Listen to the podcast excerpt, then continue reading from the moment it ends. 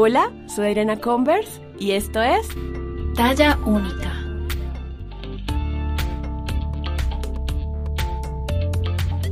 Bienvenidas, bienvenidos y bienvenides a un nuevo episodio de Talla Única. Mi nombre es Ariana Converse, más conocida en redes como Fat Pandora, y hoy vamos a hablar de un tema que tenía en la cabeza hace muchísimo tiempo, yo creo que incluso desde la primera temporada de este podcast, y es un tema como muchos de los que hablamos acá que me toca muy personalmente y es el tema de los TCA o trastornos de la conducta alimentaria y de los que hay muchas ideas, muchas erróneas, hay tabús, creencias que en parte nos han impuesto el cine, la televisión, la cultura de las dietas, eh, las redes sociales. Y por eso hoy tengo una invitada muy especial, una profesional de la salud, peso inclusivo, que nos va a hablar sobre TCAs, qué hay detrás de todo esto y es una conversación muy muy bonita que espero aclare muchas dudas y ayude a algunas personas que nos estén escuchando que puede que estén pasando por un TCA. Bueno, sin más preámbulo, mi conversación con la nutricionista Valentina Mora.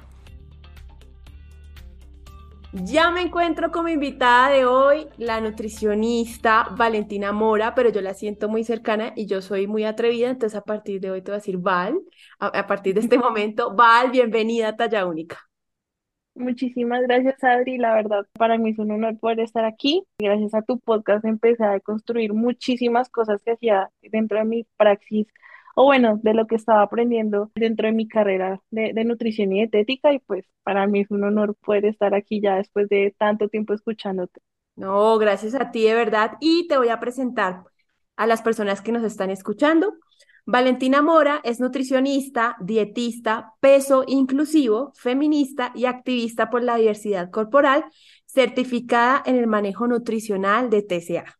Para las personas que nos están escuchando, y si aún no lo saben, TCA significa trastorno de la conducta alimentaria. Hoy vamos a hablar de este tema y de muchos más, pero antes de empezar, hay algo que queremos dejar aquí como el precedente antes de, de continuar con el episodio pero que mejor lo diga Vale, nuestra invitada, que es la profesional de la salud aquí y tiene las palabras correctas. Vale. Bueno, en este momento vamos a hablar de, de los TCA. Dentro de ese tema, pues no podemos caer en la responsabilidad de hablar a la deriva sin antes decir que eh, vamos a hablar de cosas sensibles. Si algún oyente está pues escuchando este tema, eh, vamos a hablar de temas sensibles que puede de pronto agudizar algún trastorno en la conducta alimentaria, que puede eh, de pronto generar incomodidad. Entonces, pues para que lo tengan en cuenta, igual aclaración que si sienten que se identifican con algo de lo que vamos a mencionar acá, busquen ayuda profesional, porque pues para esto es este espacio, ¿no? Para poder hablar más del tema, que es un tabú, que aún está muy callado, que aún eh, no tiene tanta voz como se necesita, entonces esa es la, advertencia pues de este espacio. Recuerden que Talla Única es un espacio seguro y por lo tanto sentimos la obligación de decirles que vamos a tocar temas sensibles y que si ahí estás lidiando con un TCA en estos momentos, aquí no hay juicios, aquí vamos a hablar del tema de una manera responsable, pero si no te sientes preparada, preparado o preparada para escucharlo, es el momento de irte y acá te esperamos cuando quieras volver. ¿Listo? Bueno, vale.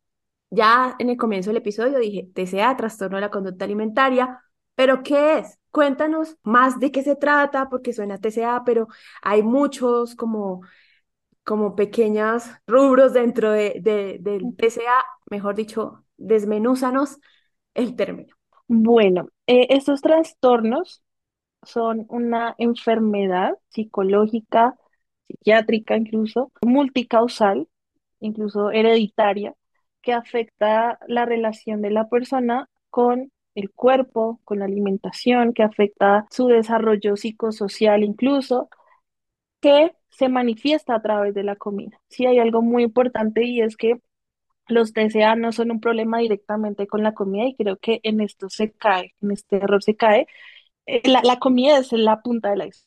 Abajo ah, están muchísimos problemas, por ejemplo, abuso sexual, problemas eh, de relación con la mamá y con el papá, abandono, bullying, la misma insatisfacción corporal, eh, la misma gordofobia que estamos viviendo en el mundo actualmente, la violencia estética, depresión, ansiedad, TDAH, autismo, hay demasiadas cosas, pero el vínculo o el vehículo para poder manifestar este malestar emocional son los alimentos. Entonces, una aclaración porque siempre se dice, no, simplemente no come y ya por eso tiene un trastorno. No, es mucho más profundo que eso, es mucho más complejo que esto. Dentro de, de los, de los TCA, claro, existen varios. Normalmente se conoce bulimia y anorexia y ya, chao.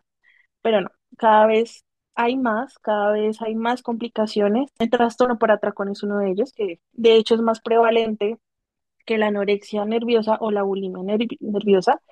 Entonces, esos son como los tres principales que se encuentran dentro de, de la literatura, pero también hay muchos más que podríamos gastarnos una hora completa con cada uno. Por ejemplo, pues para nombrarlos a grandes rasgos, la ortorexia, que es esa obsesión de eh, la persona con comer saludable que pues se ve muchísimo en redes como no, eh, que como en un día, déficit calórico, el tema del etiquetado frontal, que bueno, podría extenderme demasiado ahí, pero esa obsesión por querer comer saludable.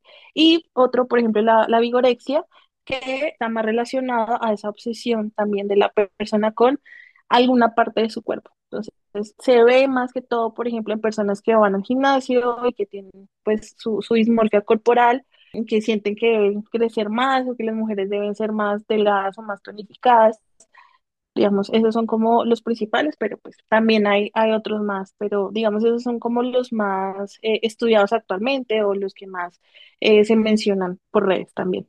Val, hablemos, hablemos un poco de los tres principales que son bulimia, anorexia y trastorno por atracones. Háblanos un poquito de cada uno porque si bien hoy en día aún se, hay un tabú, sí se habla un poco más, hay películas, hay documentales, hay personas muy famosas, celebridades que han hablado del tema, que han contado sus experiencias como sobrevivientes de TCA, pero sin embargo creo que Todavía hay mucha desinformación, hay mucha confusión entre los términos, entonces aclaremos de una manera lo más sencilla posible un poquito cada uno de estos tres. Lo que tú dices, hay mucha confusión incluso para el diagnóstico como tal. Hay algo para tener en cuenta y es que todos los trastornos comparten cosas en común, ¿sí? Eh, la insatisfacción corporal, el tema de la mala relación con la comida, la obsesión con la comida también, con el cuerpo, el tema de la pérdida de peso.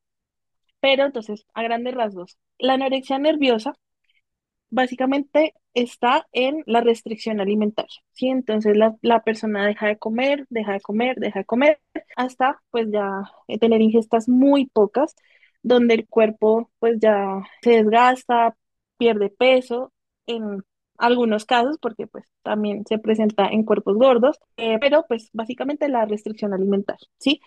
Bulimia nerviosa, entonces es cuando la persona tiene estos atracones, que pues vamos a profundizar un poco esto más adelante, y tiene dos opciones, la, la persona después del atracón o viene el vómito, viene los laxantes, viene el ayuno excesivo de, de dejar de comer, incrementar más la actividad física o eh, la no purgativa que pues eh, sigue normal, entre comillas. Y está el trastorno por atracón, que es ya netamente, lo que- bueno, digamos de lo que se diferencia de la bulimia nerviosa es que no hay esa purga como tal. Entonces la persona tiene su atracón y no hay necesidad de, digamos, hacer eh, ayuno o, o vómito o laxantes, etcétera. Esas son como a grandes rasgos, muy, muy general, cómo se podrían identificar una de la otra, pero pues hay demasiadas astillas dentro de cada una.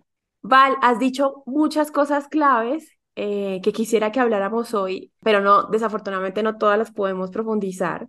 Pero sí quier- quiero dejar una anotación muy importante antes de profundizar otro tema, y es que lo que dijiste de que la relación con la comida en muchos casos de TCA es la punta del iceberg, ¿no?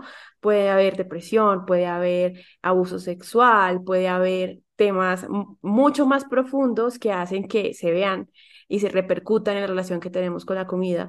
Entonces, obviamente, un, un tratamiento de un TCA es multidisciplinario. Sí, se necesita, por supuesto, nutricionista, pero también muchas veces psicólogo, psiquiatra, etcétera. Entonces, eso es súper valioso dejarlo claro. Ahora, lo segundo que me pareció clave y me encantaría que habláramos es que tenemos como un ideal, y creo que eso el cine y el entretenimiento lo, ha sido gran responsable de esto, y es que creemos que las personas que tienen un TCA se ven de cierta manera, ¿no? Como que está la chica blanca, delgada, joven, este, y que solamente ese tipo de persona puede tener un TCA y que mm, a nadie se le ocurre que, que una persona gorda puede tener un TCA, que una persona que no sea blanca muchas veces porque eso es muy eh, muy, digamos que en todas las películas las chicas anoréxicas son chicas blancas de, de clase alta, eh, también porque hay un tema ahí de componente de clase, ¿no?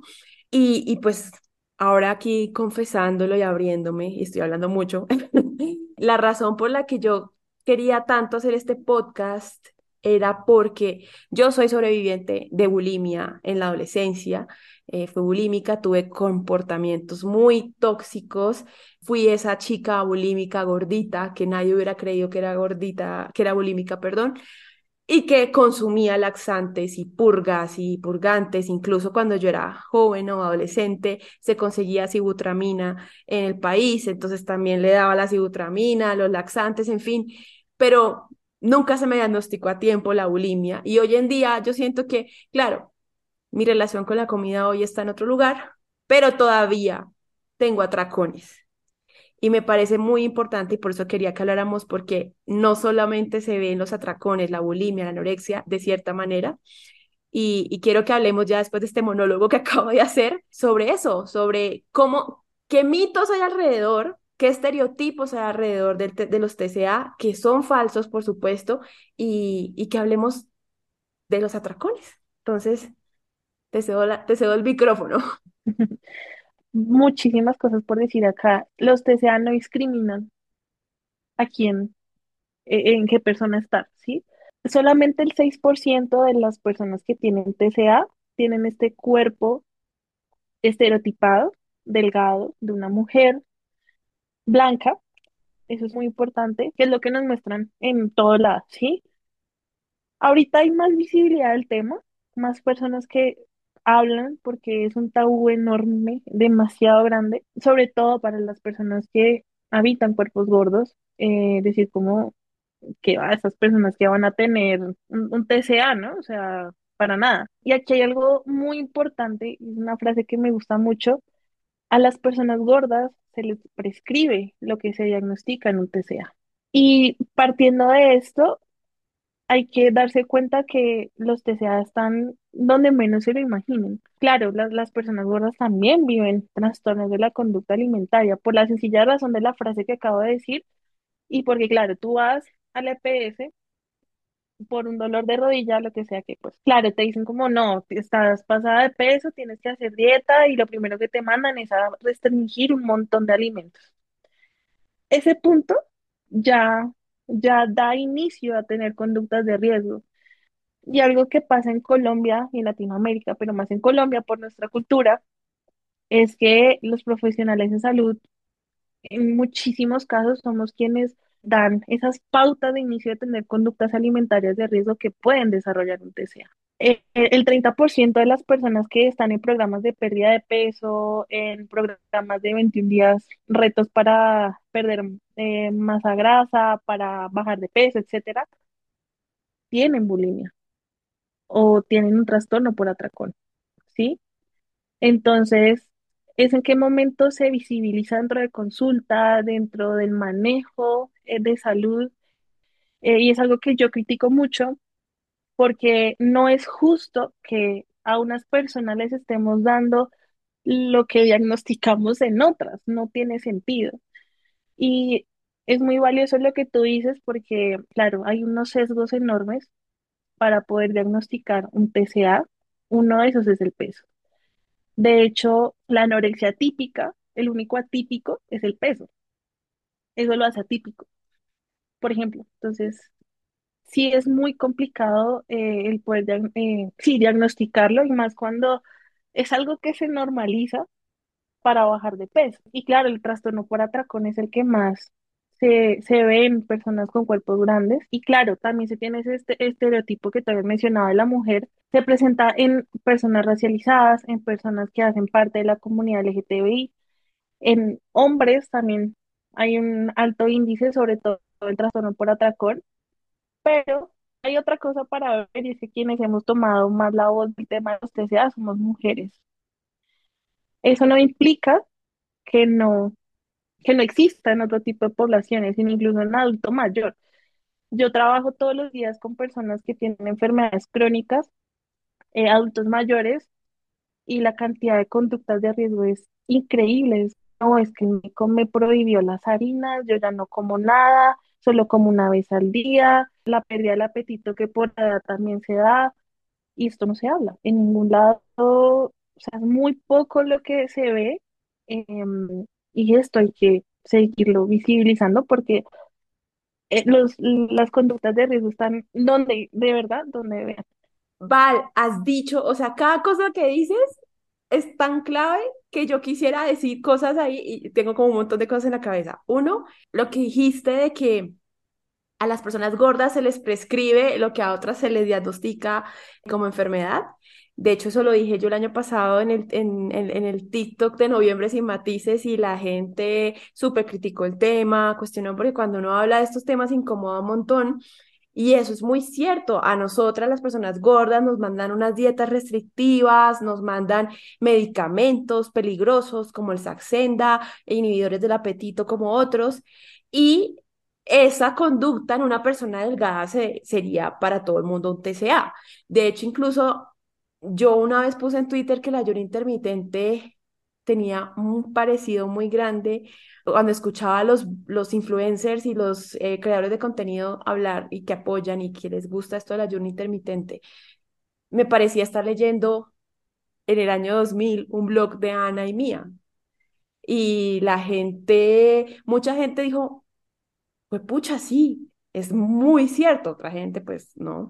Y aquí pues no estamos atacando a la gente que hace ayuno intermitente, solo estamos invitando a la reflexión de que hay una delgada línea entre ayuno intermitente y un TCA y que si alguna vez atravesaste por un TCA, un ayuno intermitente puede convertirse en un disparador muy fuerte de este TCA. Eso era una de las cosas de las que todas las claves que has dicho. Otra cosa súper importante que hablaste de que las mujeres somos las que nos atrevemos a hablar de estos temas es porque es, es muy patriarcal, ¿no? Digamos, en muchos aspectos, porque uno, digamos, a las mujeres se nos da esa licencia de hablar de nuestras emociones, de, nuestro, de lo que sentimos, de, de, de esto, entonces digamos que tenemos más libertad de no ser juzgadas cuando hablamos que tenemos una pésima relación con la comida o que tenemos un TCA, que a los hombres de alguna manera desde niños los castran de no, no poder hablar de sus emociones, no poder hablar de que están pasando por una enfermedad, de que tienen una relación pésima con su cuerpo sin ser cuestionado su virilidad, su, su, su hombría, su masculinidad. Y por otro lado, a nosotras nos exigen belleza y la belleza se traduce en un cuerpo normativo. Entonces, de alguna manera, también nos incentivan o nos aplauden tener este tipo de relaciones con las tan tóxicas con la comida y con el cuerpo, ¿no? Porque es como que eres mujer, tienes que, eh, le debes belleza a, a tu alrededor, a la gente. Entonces, eso es algo. Y lo último que quiero hablar de lo que has dicho en esta conversación es sobre las personas de la tercera edad. Mi mamá es una mujer muy delgada, es una mujer de la tercera edad, mi mamá tiene 86 años, es delgadita, delgadita. Y mi mamá siempre, yo no recuerdo un momento de mi vida, de mis 36 años, que mi mamá no estuviera dieta, que no estuviera restringiéndose alimentos hacia ella, restringiéndome alimentos a mí de paso, porque eso es importante hablarlo, que la relación con la comida también viene de, más que todo de nuestras madres, y mi mamá se ve gorda. Entonces ella en el espejo, mi mamá es delgadita, pero ella es como, míreme cómo tengo el abdomen, míreme cómo me he engordado. Y de hecho mi mamá mm, pasa muchas horas sin comer, solo come una harina al día. Por ejemplo, mi mamá debería tomar calcio, caltrate, para, su, pues, para evitar la osteoporosis, porque ya es una señora mayor, pero no lo hace que porque engorda. Mi mamá no toma calcio que porque engorda. De hecho, cuando yo estoy enferma o estaba enferma de niña y el médico me mandaba suero, mi mamá no me dejaba tomar suero porque el suero engordaba. Entonces me hacía juguitos y cosas en la casa.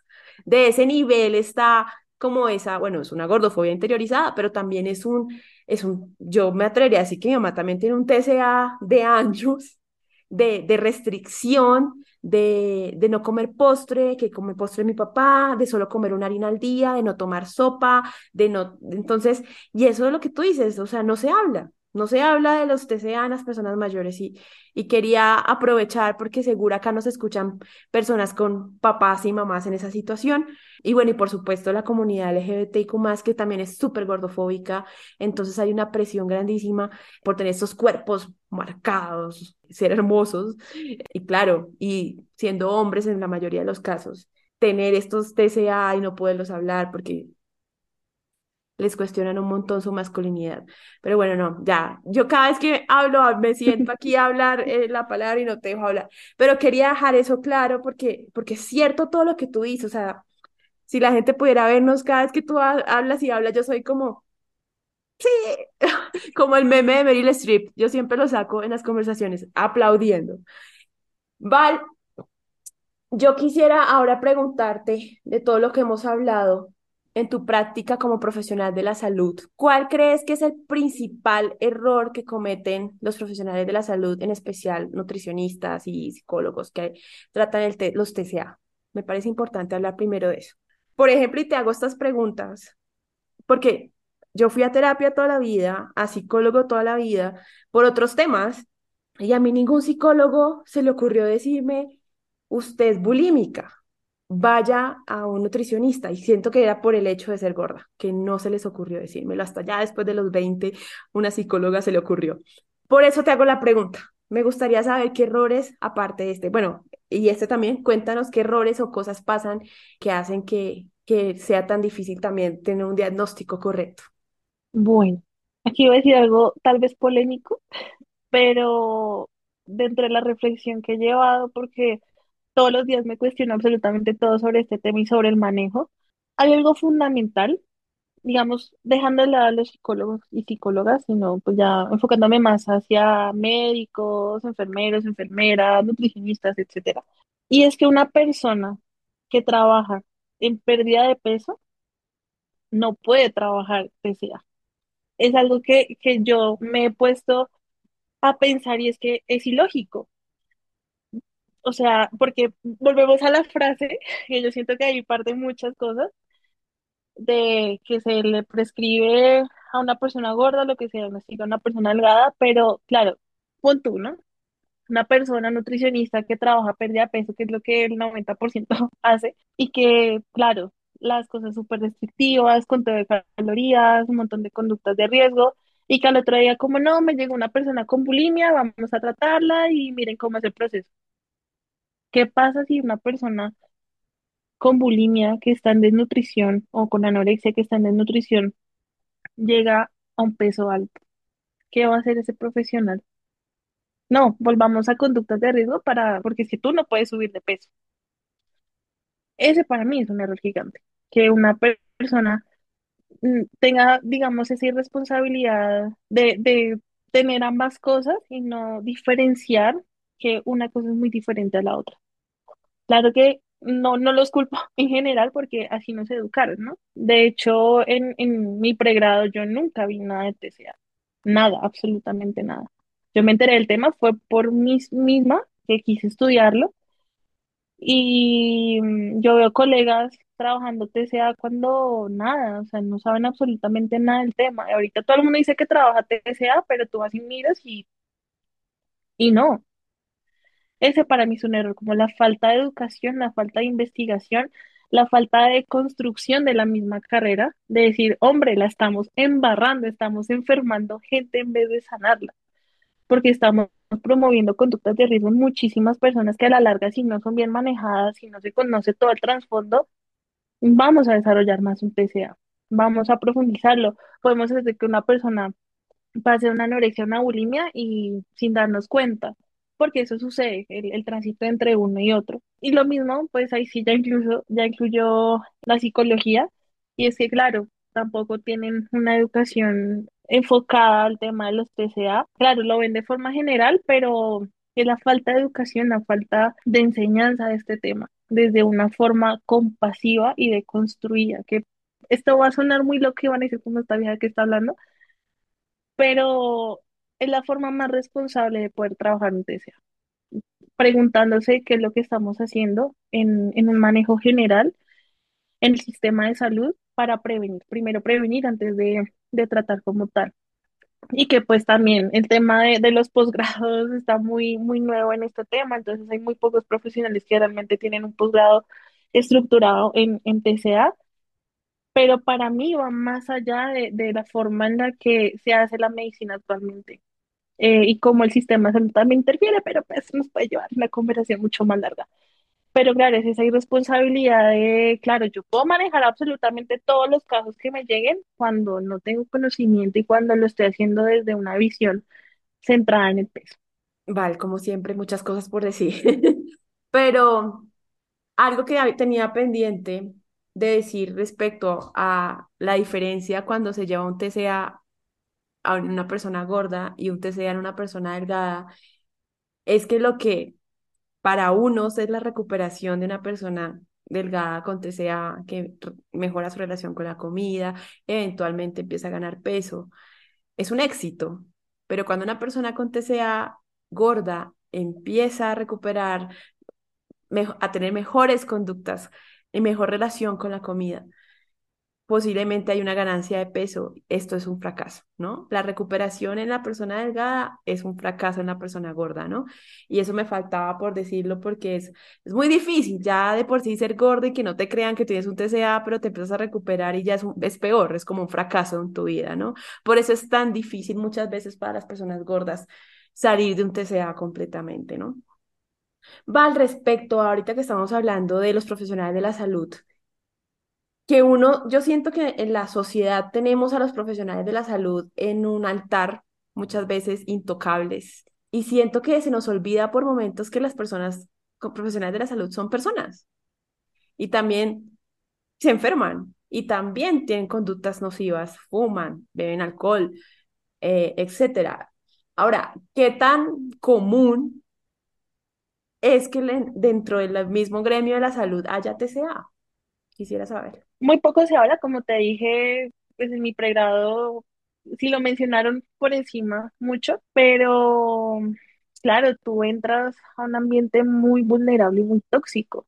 Pues Sí, se, ve de todo, ¿no? La persona que cuenta calorías porque lo aprendió en clase, la persona que se la pasa pesándose porque lo vio en clase, la persona que se toma medidas o le toma medidas a otras personas o pide que le tomen medidas porque lo aprendió en clase, el identificar alimentos buenos y alimentos malos porque lo aprendió en clase, el tener que aparentar una alimentación entre comillas saludables porque qué dirán, ¿no? Yo soy nutricionista y comiéndome una hamburguesa, o sea, ¿qué va a pensar la gente? Y claro, muchas personas han entrado a estudiar buscando la forma, primero, de bajar de peso o de solucionar algún problema de salud o de buscarle la solución a su TCA. Y aquí puedo decir que también soy sobreviviente de, un trastorno de conducta alimentaria que viví en la parte final de, de mi colegio y en la universidad.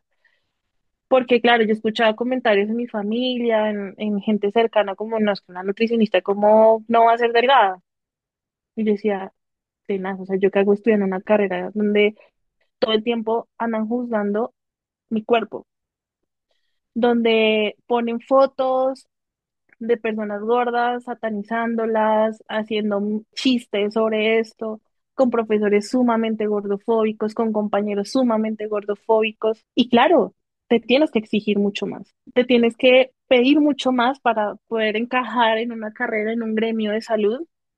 Y se escucha en todo lado, ¿no? Como un odontólogo va a tener los dientes chuecos, como un cardiólogo va a fumar, sin saber qué hay detrás, ¿no? Sin saber que de pronto el cardiólogo usa el cigarrillo para bajarle al burnout que está viviendo de atender 30 pacientes en un día, un ejemplo. Y claro, pues yo hablar esto con mis compañeros y compañeras, no, cero, cero. O sea, hasta ahorita como que algunos y algunas sí me buscan a decirme como, mira, gracias por lo que haces, eh, o pues por al menos dar el tema a hablar, o que al menos puedo decir que es un espacio seguro para poder hablar esto, que estamos buscando un espacio seguro, quienes eh, trabajamos en TCA y quien tenemos un manejo de, de mm, salud en todas las tallas, pero eso muy poco se habla, muy poco, o sea, tú- y se normaliza, ¿no? Porque es lo que nos enseñan en clase y es lo que nos enseñan a enseñarle al paciente o a los usuarios o a la comunidad. Cuenta calorías, no te pases de tus eh, macronutrientes del día, haz actividad física para compensar si de pronto te comiste una pizza un domingo, o ver los alimentos como pecar, ¿no? Como un alimento malo como pecar, o todas esas conductas de riesgo son aprendidas en la carrera y no hay una atención directa y hablar de esto es un tabú directamente. No, o sea, imagínate decir que eres nutricionista y que tuviste un TCA o que lo estás teniendo, o sea, aún peor. Como usted que hace aquí, que está estudiando, ¿no? Pero esto sí, no, no, no se habla y y es necesario porque muchísimas personas, por el, el mismo miedo a ser juzgados y a ser juzgados, así como las personas gordas, de es que yo no voy a decir que es un TCA porque me van a echar la culpa de que mi cuerpo es así por tener ese TCA, ¿no? O, o el, el miedo a ser juzgados o juzgadas, obviamente no, no se habla mucho, pero sí, sí hay.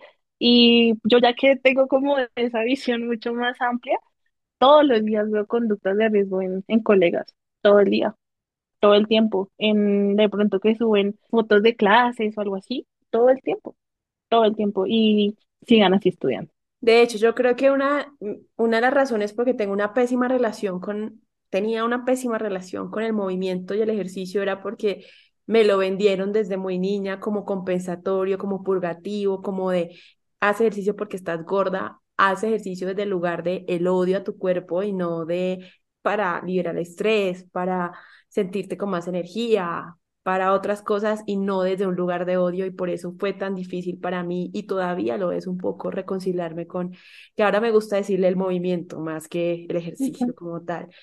Y, y bueno, aprovecho para agradecerte por, por abrir tu corazón en este momento y contarnos que también eres sobreviviente de un TCA, también la vulnerabilidad y que no se nos olvide que los profesionales de la salud no son los Avengers, pues que no, no, pues son humanos, son personas que también pasan por muchas cosas. Lo que tú hablabas del ejemplo del cardiólogo, totalmente, más en un sistema de salud como el nuestro, que es explotador con los profesionales de la salud, ¿no?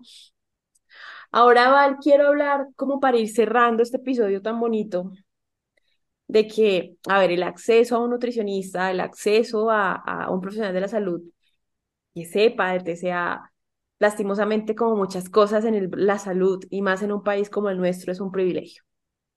Y es un privilegio que muchas veces cuesta, pues que mucho no, muchas veces no, cuesta plata, cuesta dinero y hace que no todas las personas puedan acceder a un nutricionista peso inclusivo, por ejemplo, como tú, como la verdad yo conozco muy pocos.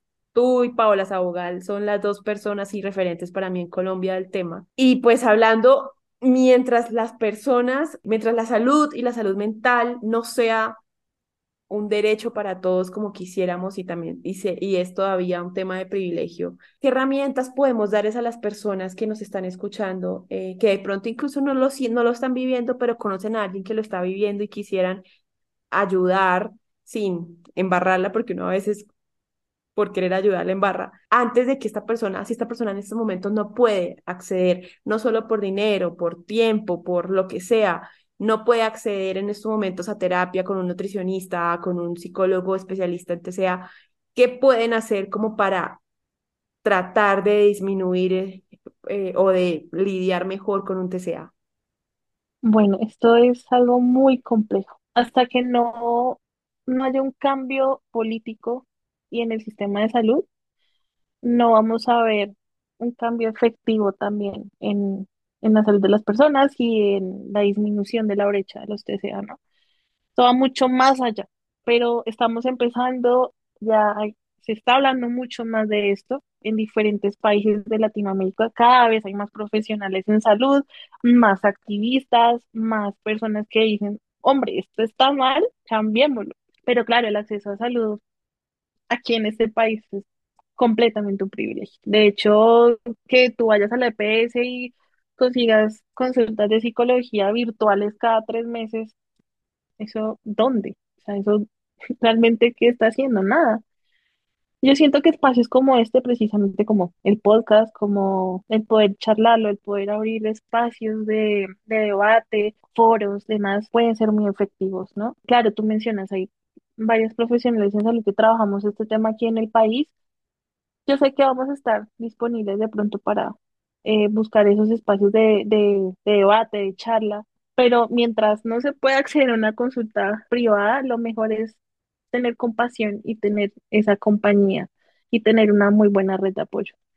Una red de apoyo que haga que la persona que está pasando por un TCA se sienta segura en todo aspecto, que sienta que realmente puede contar lo que está pasando, que no se va a sentir juzgada y seguirnos educando, seguir, hay libros, hay bastantes libros que pues podemos, si quieres, eh, te puedo compartir para publicarlos en redes y pues que las personas eh, los lean y tengan mejor acceso a, a esto. Podcast también hay un montón, que son espacios donde, bueno, eh, la persona escucha y como que empieza a interiorizar y empieza a buscar, bueno, sí, como que algo está pasando y buscar de pronto también círculos de palabras donde se pueda charlar de esto, buscar personas de pronto que también vivan esas experiencias y poder compartirlas. Pero lo que más eh, siento que puede funcionar antes de poder tener una eh, consulta es tener esa compasión y ese autoconocimiento y empezar a, a deconstruirse también en muchas cosas, que puede ser muy difícil, un proceso muy largo de, no sé, leer qué es gordofobia, leer qué es violencia estética, eh, leer un poco de historia sobre este tema de cosas, empezar a investigar y a construirse, que pues fue en mi caso una de las cosas que me ayudó a, a ver que algo había mal en mi carrera y que había otro camino, ¿no? Lleva tiempo, claro, pero pues puede ser por el momento algo para, para iniciar y para al menos meterse en este mundo y empezar a, a entender por qué las cosas pasan, en, en este caso los TCA. Qué palabra tan linda dijiste, que es compasión, ¿no?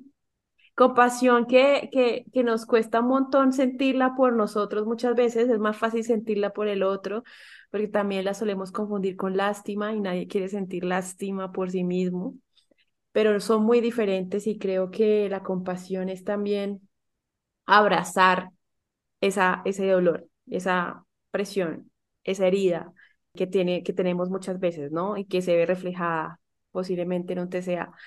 Y también compasión, lo que hablabas de red de apoyo hacia otros. Si sabes que hay alguien a tu lado cercano que tiene un TCA, permítete más allá de la preocupación y la angustia de, ay, no, se va a morir o, ay, la compasión.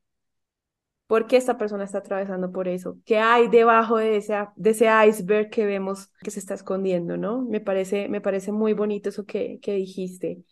Val, ya para cerrar, ¿dónde te puede encontrar la gente que quiere, que quiere una consulta contigo o que igual quiere informarse más de esto? Porque en tus redes sueles hablar mucho de estos temas. De hecho, yo, yo te conocí en Twitter, luego llegué a ti a Instagram y eso, pero me gustaría mucho que, que nos cuentes en dónde te pueden encontrar las personas que nos están oyendo. Bueno, en Instagram me encuentran como La Nutri Irreverente, en TikTok también, ahí subo algunos videos también eh, conversando, y en Twitter también como Valentina Vaya el Piso 24. En esas tres redes me pueden encontrar, ahí podemos charlar y abrir debate, que pues de la deconstrucción se aprende mucho también. Así es, quiero agradecerte, Val, porque realmente yo quisiese decir que hay muchos profesionales como tú, pero no es así, no es el caso. Hasta ahora están, están empezando a surgir los profesionales eh, de la salud eh, de peso inclusivo. Quiero agradecerte porque estoy segura que tu labor salva vidas, que mm, lo que tú hablabas en algún momento del episodio, de que a ustedes les enseñan cosas que son conductas de riesgo y desaprender y aprender a, a, de nuevo otra cosa, cuestionar, cuestionar tu carrera, debe ser muy difícil.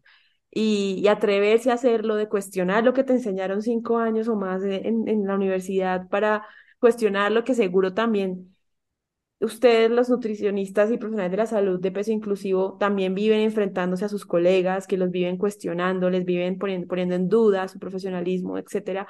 Me parece que es una labor de valientes y yo sé, solo esa palabra A mí me cuesta que me digan que soy valiente porque pues hay muchas cosas que no son valentía, simplemente existir, pero en el caso de ustedes que están cuestionando lo que aprendieron por tantos años y atreviéndose a escuchar a sus pacientes, porque creo que eso también, de ahí parte todo esto, es, es valioso, salva vidas y, y gracias, gracias Val por aceptar esta invitación a talla única, por abrir tu corazón, por permitirte ser vulnerable en este espacio.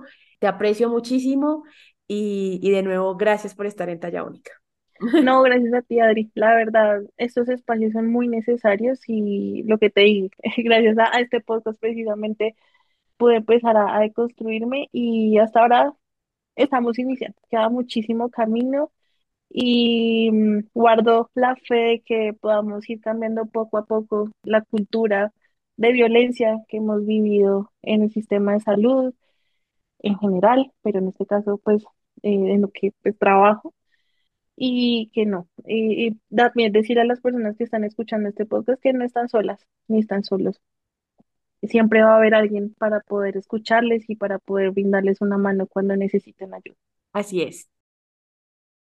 Esta fue mi conversación con la nutricionista Valentina Mora. Espero que para ustedes haya sido igual de especial este episodio como lo fue para mí, en donde hablamos de un tema que a mí me toca personalmente, pero sé que a muchas personas también. Si ustedes están atravesando o han atravesado un TCA, recuerden el mensaje principal de este episodio y es permitirse sentir compasión, compasión por ustedes y encontrar en estos espacios como el podcast, como las redes de profesionales de la salud como Valentina, información de una manera más responsable y sin juicios sobre lo que es un TCA.